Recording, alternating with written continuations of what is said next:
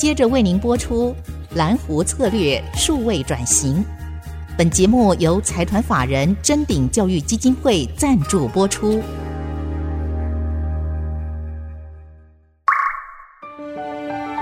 蓝湖策略数位转型，让主持人简真富与您提升决策品质与产业升级，掌握先机。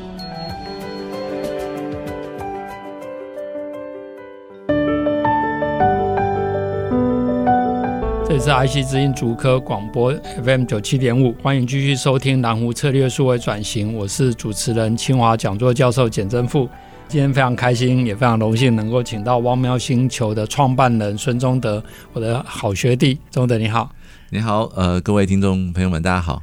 其实现在真的是一个毛小孩的时代哈，可不可以先请中德您跟大家介绍一下，就是汪喵星球主要的服务的范围，还有你的病历史。嗯，好的，好的。那其实我们当时在创办的时候，我们第一天其实就是呃，我们的使命，就公司为什么存在嘛？是我们是希望让健康的宠物食品不再是奢侈品。是我们希望让每只毛小孩都可以享用。是因为在当年的环境里面，其实一罐像是这种八十五克的罐头，但是我手边像这样罐头的这个一半，那它在十年前的时候，鸡腿便当餐盒大概还是八十块、九十块。是。然后这样的话要大概一百块左右，OK。所以我就觉得，哎，为什么猫咪吃的一餐的八十五克一半的这个罐头需要需要到这么贵？对，然后而且不一定好。对对，然后它更多很多的反应是，嗯，一到两个礼拜，然后他可能会喂这个罐头一次，然后平常是吃干干嘛，然后然后和他去表达说他有多爱他家里的猫咪，是对。当时我们看了以后就觉得，其实真的如果可以，他们应该是想要每天吃。是对对对，那那原来那样子的的情况，我觉得他们的商业模式做得很好，因为他把比较健康的宠物食品定位成一个奢侈品。对，所以他在分享的时候还会有一种，哎，分享一个我是一个什么样的人，我是一个爱宠物的人，给他吃一个这么贵、这么好的罐头。是对，可是我觉得虽然他的商业模式很好，可是我觉得从爱毛小孩的角度出发的时候，会觉得有点可惜。是，对，我希望他应该是每天都可以吃。是对对对对，所以当时也是因为这样这样的状况，我们做了像亚洲第一款的叫做 HPP 超高低温灭菌的生食，后来做到。全亚洲第一款的叫这个没有果冻胶冻的这个无胶主食罐，是对，然后就开始去找市场上面的盲点，然后一路发展过来。您会做这样的思考，应该是您自己本身也是非常热爱宠物的，可不可以也跟听众朋友分享一下？对，因为像我家里现在有两只的。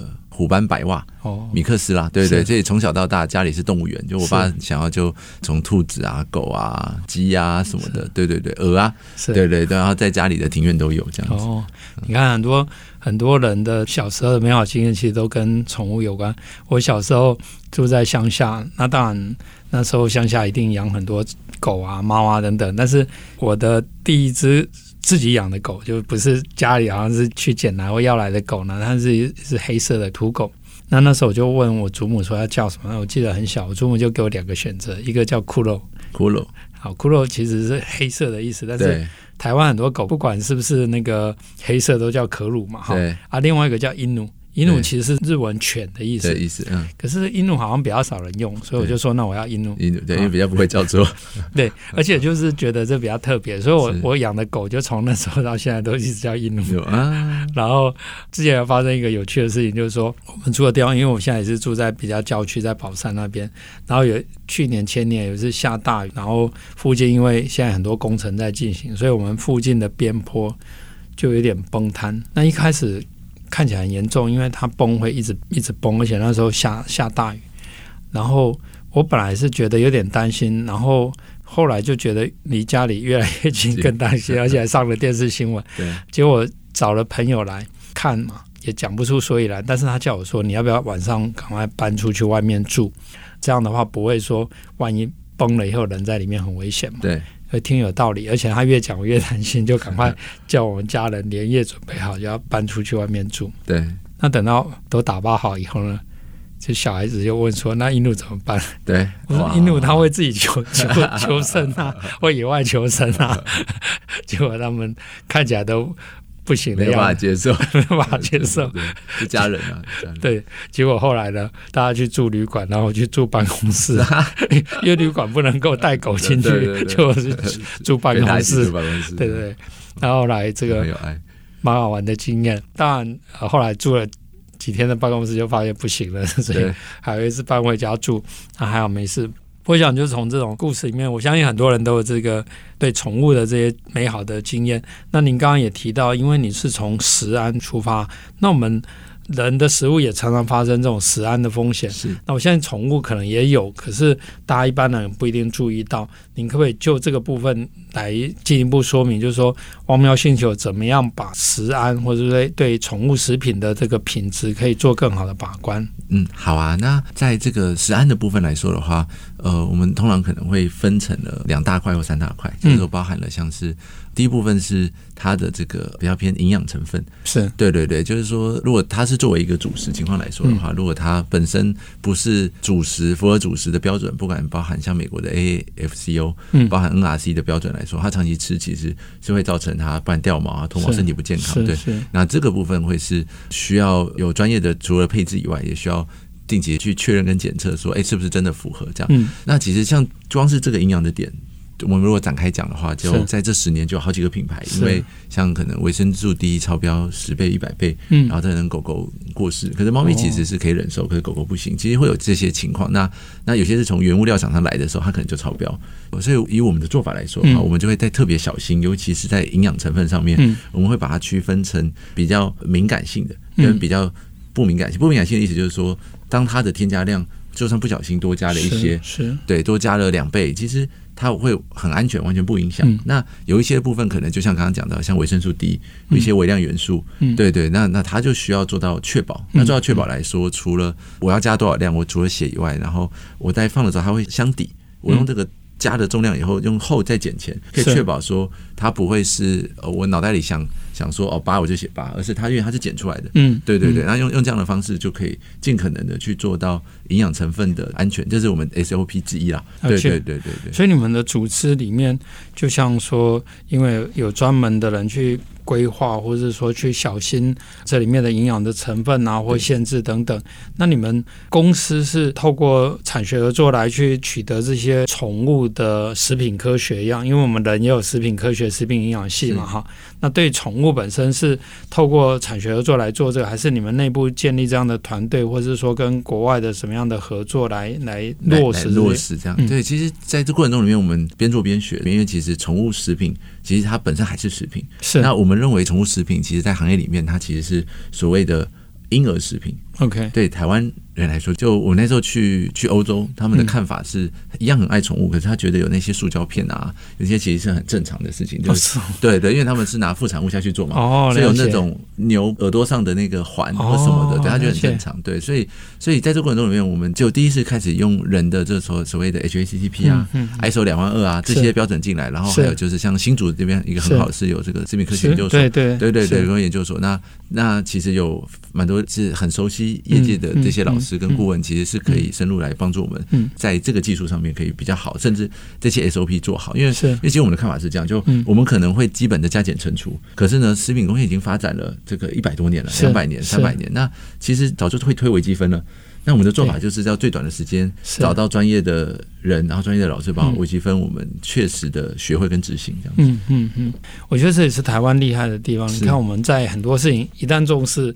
就有这个超厉害的公司把 它拉到人的那一步，当然欧洲还是把这个宠物食品当成可能是拿一些副产品啊，所以里面还含着刚刚提到的碎片啊等等。台湾就已经像你们这样把它做精，然后做深。当然这也是为什么呃，汪喵星球是我们现在国产猫粮的冠军，并且也开始出口到国际其他的这些市场。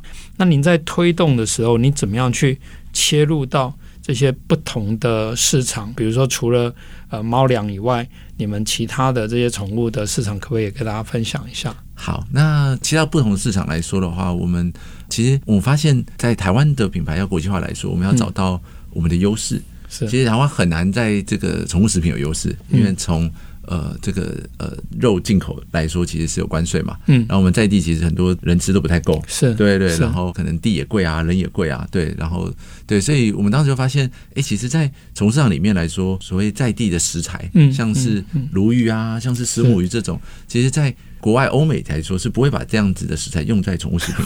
是，哎，可是这很重要。我们人也很少吃，很少吃。有钱就是任性。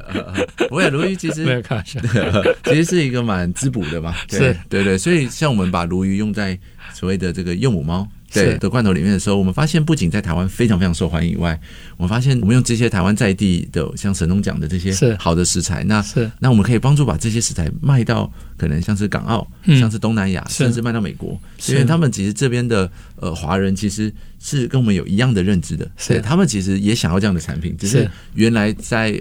欧美人的这个市场的里面来讲，他们的习惯，他们可能大部分是用所谓的尾鱼，是对对对，用的是他们比较常见的鱼种。那我觉得这个这种偏在地食材，然后，又跟这个文化认知有关的这种应用，可以让我们在海外的拓展上面来说，其实可以更被需要。然后我们来做起来，我觉得也更有意义。而且它。也是一种 ESG 的一部分，因为你用的是在地的食材，甚至让很多的这些原物料食材都能够尽量的在地就把它利用。啊，我们先休息一下，等下再回来去请教宗德。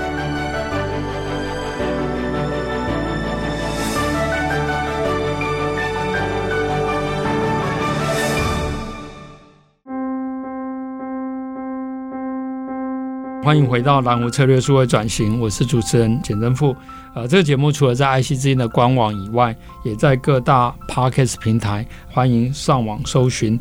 蓝湖策略数位转型，记得按下订阅，才不会错过每一集的节目。那我们继续回来请教中德。其实我记得以前在学校的时候，就是在创业的这些课程里面，还有一些啊、呃、相关的活动见到您。那时候应该在二零一四年左右，是啊、呃，学校当然那时候也在推动所谓的 U-Spin、I-Spin 等等。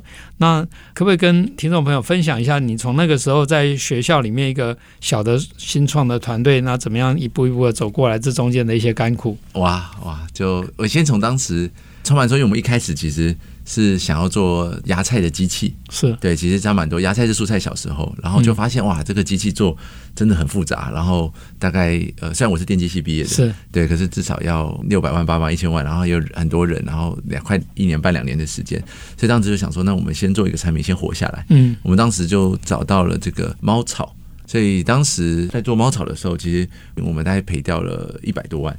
对，就想说，哎，为什么猫草一个这么小的产品可以赔掉？是对，那那其实当时我们一直在思考的时候，其实当时会有很多的杂音，那杂音是可能老师、朋友、同学会说，哎，你有没有学以致用？你学了那么多量子物理、工程数学，你我对啊，那你到底在做猫草在干嘛？是这样子对，所以所以我们当时就思考说，那我是至少把普通物理的一些想法盖进来，所以我要怎么样用位能去控制水平面，用这个什么毛细作用去控制湿度？对，那其实当时我就发现，哎，这样做起来觉得产品比较酷。是，可是当我都做完以后，就做了陶瓷啊，做了玻璃，然后真的产品也开模都做出来以后，就发现，哎。真的去通路上啊，去客找客人，其实没有人要。嗯，对对，那那他们就说，其实我没有找到这个产品真正顾客的需求，我只看见我自己。是，对对。然后当时的需求是这个产品来说，它是栽培体验的那个感觉，他自己浇水，他不是要一个效率，然后我放了五天自动浇水不理他。对，所以我完全搞错方向。是，是对对对对，所以我还记得当时的那个店长还跟我说：“哎、欸，同学，你是不是没有女朋友？” 我想说：“哎、欸、呀，怎么还人身攻击？”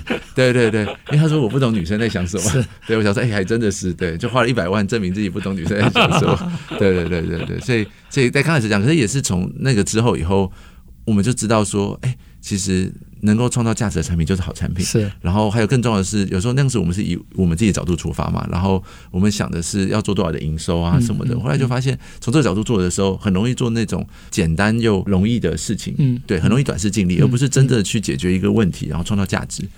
不过这也是一种创业家的精神。你看，您在开始，然后非常努力的去去实现，然后烧掉百万，然后人家给你这个，虽然感觉有点可能是人身攻击，可是他反而让你大灾问的问题让你去点醒，对对，没有去想到这个，还好不是想到说赶快去找你配合。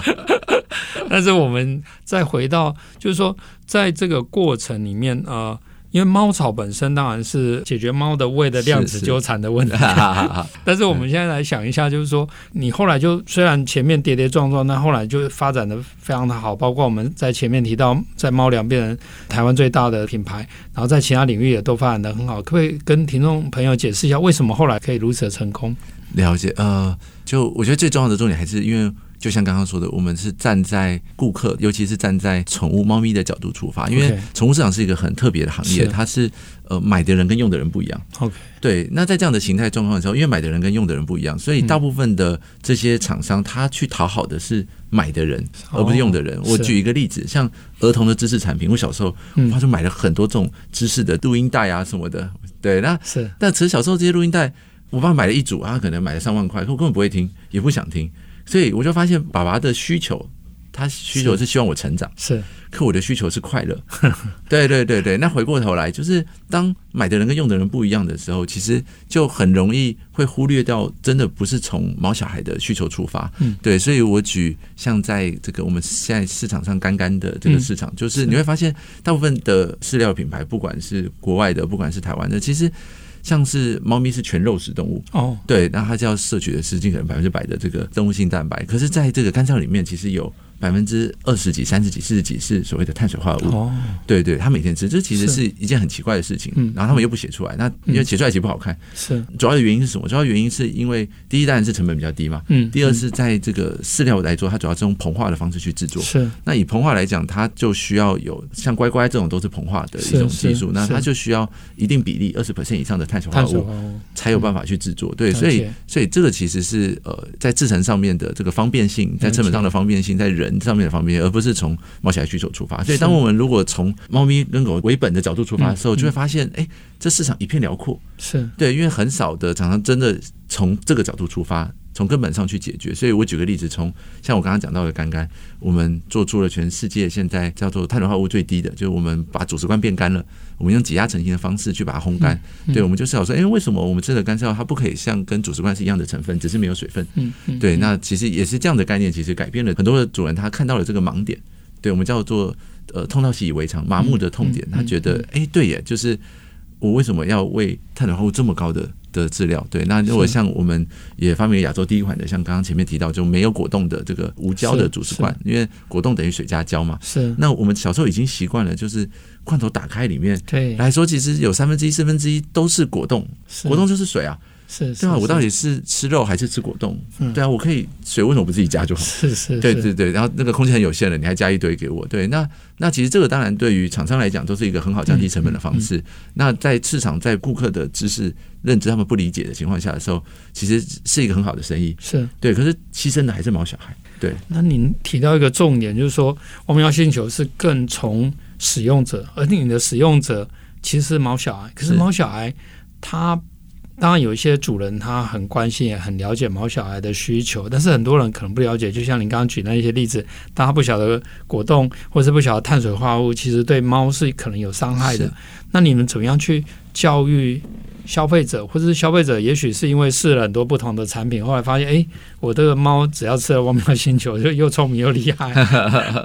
对啊，这边来说的话，因为其实好的食物来讲，就跟人一样，就是我们知道那个趋势是，哎，尽可能吃原型食物，嗯，尽可能添加物少。对，那当他真的摄取到他应该摄取的营养的时候。我们可以叫那个叫 MOT，叫 Moment of Truth，关键时刻，就你会到底什么样的关键会让这个主人他愿意，因为吃的人不是他嘛，可是他看到的时候，他会感受到我要再买。